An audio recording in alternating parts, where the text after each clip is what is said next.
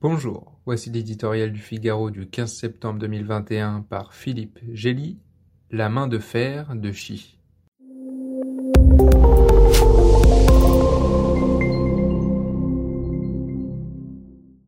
Du point de vue chinois, la prophétie du timonier Xi Jinping sur le déclin de l'Occident a commencé à se réaliser en Afghanistan. en bagage dans le chaos sous la menace des islamistes, la puissance américaine a subi un revers qui dépasse largement l'enclos de l'aéroport de Kaboul. Le très officiel Global Times a déjà prévenu les Taïwanais que ce retrait préfigurait leur propre abandon par les États-Unis. Joe Biden assure le contraire, invoquant des situations fondamentalement différentes. Mais la tentation chinoise n'en sera que plus forte de tester la résolution américaine sur cet enjeu majeur de la souveraineté. Dans la formidable compétition géopolitique qui les oppose, les deux géants mondiaux prennent des trajectoires opposées, au repli et aux divisions internes qui affaiblissent l'Amérique, répondent le nationalisme autoritaire et le durcissement centralisateur de Pékin.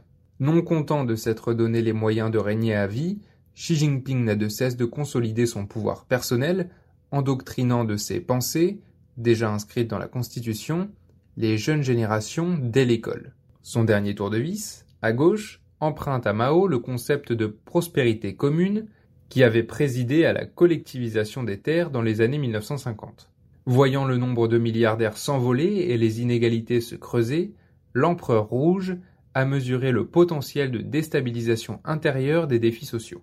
Il y répond par la mise au pas de l'économie privée, la chasse aux influences occidentales et le recadrage moral de la société. Son impérialisme agressif renforcé par un militarisme croissant, n'annonce rien de bon quand, de l'autre côté du Pacifique, l'effacement stratégique et la cacophonie politique diluent l'autorité de la Maison-Blanche. Xi Jinping tient la Chine d'une main de fer, la préparant à un affrontement des blocs que beaucoup jugent inéluctable. Joe Biden, en voulant mobiliser les forces de l'Amérique pour la même cause, projette une image de faiblesse et d'ambiguïté. Espérons que cela ne débouche pas sur un terrible malentendu.